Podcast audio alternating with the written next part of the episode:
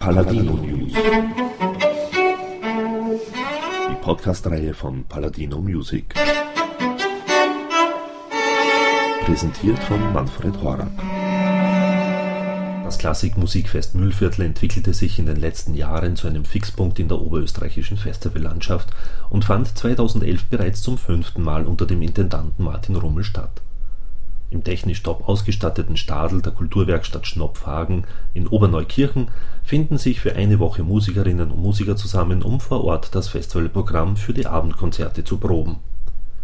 Das gemütliche Ambiente und die Kontaktmöglichkeit zu den Musikerinnen und Musikern ist nur ein triftiger Grund, das Klassikmusikfest Mühlviertel zu erleben. Wie es überhaupt dazu kam, in Oberneukirchen ein Klassikmusikfestival zu installieren, erzählte mir Geschäftsführerin Christine Gasselseder und Bürgermeister Josef Ehrenmüller. Und somit gleich mal Ton ab. Ich finde einfach das Kleine viel gemütlicher und, und irgendwo einzigartig, weil die Künstler dem Publikum eigentlich so nahe sind und das ist das Angenehme bei uns im Stadl, dass das, dass das fast eins ist. Das, ist, das erzählt dann jeder Besucher, das ist ja toll, ich habe den fast vor mir. Ich glaube einfach auch von der Größe des Areals ist irgendwo eine Obergrenze gesetzt. Äh, und ich glaube, äh, wenn man dieses Areal entsprechend füllen kann, ist, glaube ich, das der Wunsch äh, sowohl des Veranstalters vor Ort als auch der Wunsch vom künstlerischen Leiter Martin Rommel. Klein, aber fein, mit einer entsprechenden Dimension durchaus, dass man den wirtschaftlichen Aspekt nicht ganz aus dem Auge verliert. Wir sind auch natürlich da angewiesen, äh, durchaus auch auf die Unterstützung des Landes Oberösterreich und vor allem auch auf die Unterstützung von Sponsoren, die uns natürlich da sehr tatkräftig unterstützen. Ohne die wäre es ja nicht finanzierbar und wir wollen am Ende eines so eines Festivals ja nicht vor einem finanziellen Desaster stehen.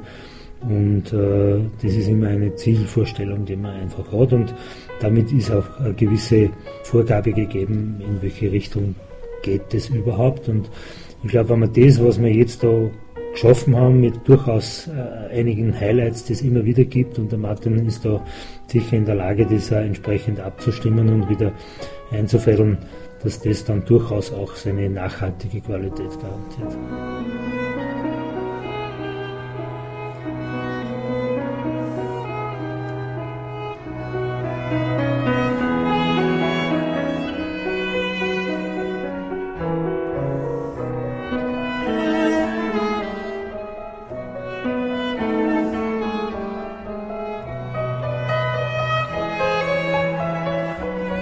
Ja, wir haben vor mehr als zehn Jahren das Haus äh, durch einen Haustausch innerhalb der Ortsgebäude äh, realisieren können.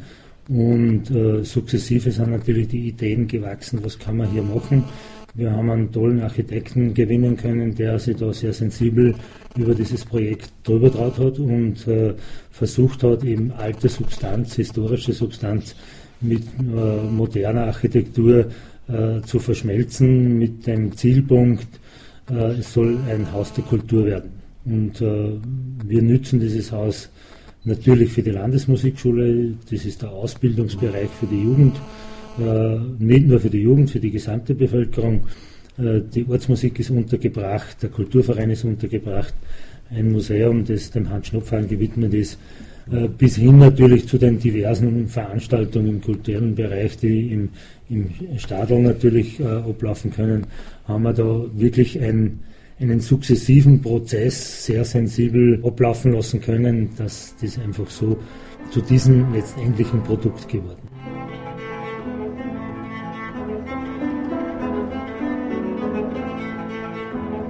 In diesem Haus hat ja äh, war eine Gerberei, eine Landwirtschaft, äh, äh, waren, waren die, die Schnupfhagen als Vorgänger. Sie haben die Gerberei als, als ja, eigentlich guten gewerblichen Betrieb geführt und äh, der Stadel selbst hat er gedient, sowohl für die Unterbringung der Futterernte für, die, für, die, für den landwirtschaftlichen Betrieb, als auch natürlich auch für die Unterbringung der, der Materialien, die man im Bereich der Gerberei benötigt hat äh, Lohrinde zum Beispiel. Das war ja äh, eine, eine Lohgerberei, also aus Lohrinde ist ja, also das war ein wichtiger, Gerbzusatz, den man gebraucht hat, Gerbstoff, äh, um eben das, das Leder aufzubereiten. Und dazu hat man eben große oder relativ große Lagerräume gebraucht. Und der Stall ist natürlich im, in einer wirtschaftlich guten Aufwärtsentwicklung des Ortes entstanden und war dort natürlich schon ein guter Grundstein. Und wir haben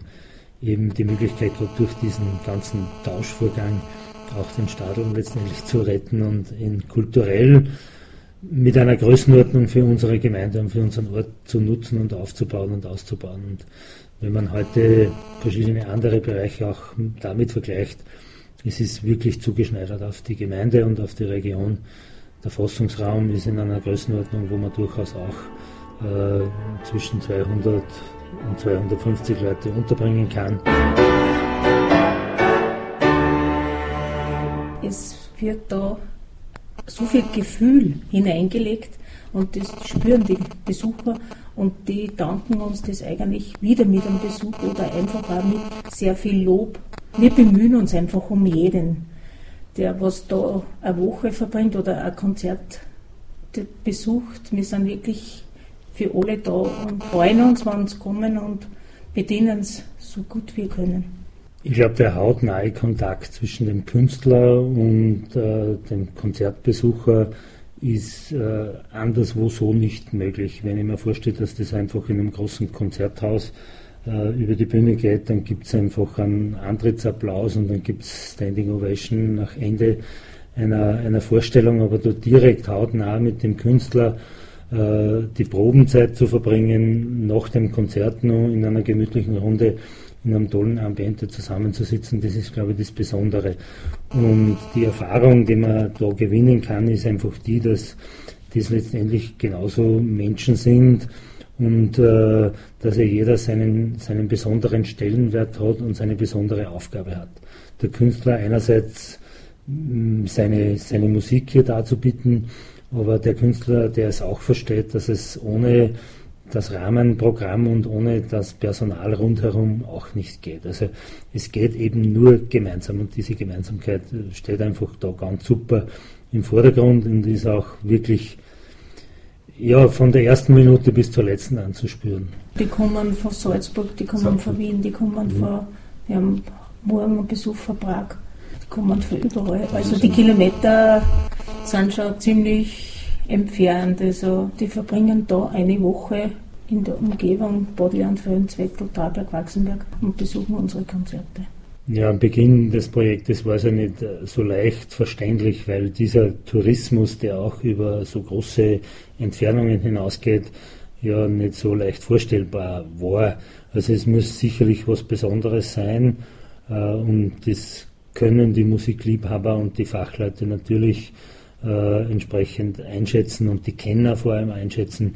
Äh, hier wird was Gutes geboten und wenn man hier, was ich, 200, 300 Kilometer durchaus auch anreist und ein paar Tage da bleibt, äh, wird da wirklich höchste Qualität geboten und äh, das würde man sonst nicht machen, wenn das nicht entsprechend qualitativ auch geboten würde und äh, damit ist auch so eine, eine Entfernungsbarriere eigentlich verschwunden und wenn man jetzt so über die ja, über die Grenzen des Landes Oberösterreich hinausschaut, bis in die Nachbarländer Bayern und, und, und, und Tschechien und, und äh, bis hin in die Festspielstadt Salzburg. Also wenn man aus diesen Regionen äh, durchaus Gäste anlocken kann, dann kann man durchaus stolz sein darauf.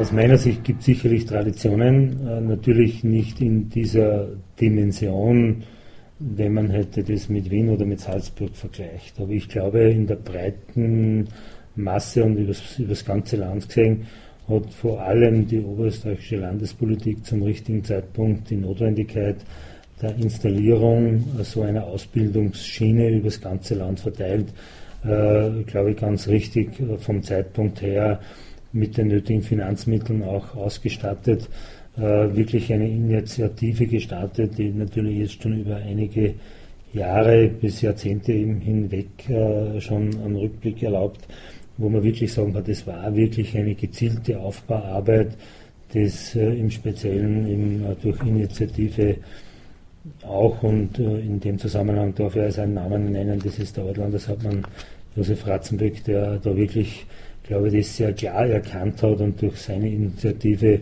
und durch das klare Bekenntnis, das auch vom jetzigen Landeshauptmann Dr. Josef Böhringer weiter verfolgt wird, wirklich äh, sehr zielstrebig äh, aufgebaut wurde und das Landesmusikschulwerk ermöglicht heute halt eine entsprechende Ausbildungsmöglichkeit. Ich erinnere mich noch zurück an die Zeit, äh, wo die jungen Musikerinnen und Musiker in unserem Ort über die einzelnen Mitglieder in der Musikkapelle ausgebildet waren am Sonntag nach der Vormess sind die Leute einfach zusammengekommen und haben dort am Vormittag halt ein, zwei Stunden geprobt und das war die einzige Ausbildungsmöglichkeit. Durch die Landesmusikschule ist natürlich das entsprechend aufgebaut worden und äh, es steht ein, ein System, ein Gerüst dahinter, wo man sagen kann, das gewährleistet halt auch einen entsprechenden Zugang auf der einen Seite. Die werden sehr nachhaltig ausgebildet und man geht sicherlich an die Grenzen dessen, was die Jugend dort auch äh, leisten kann und man fordert sie und darum glaube ich, ist das in dieser Breite auch möglich.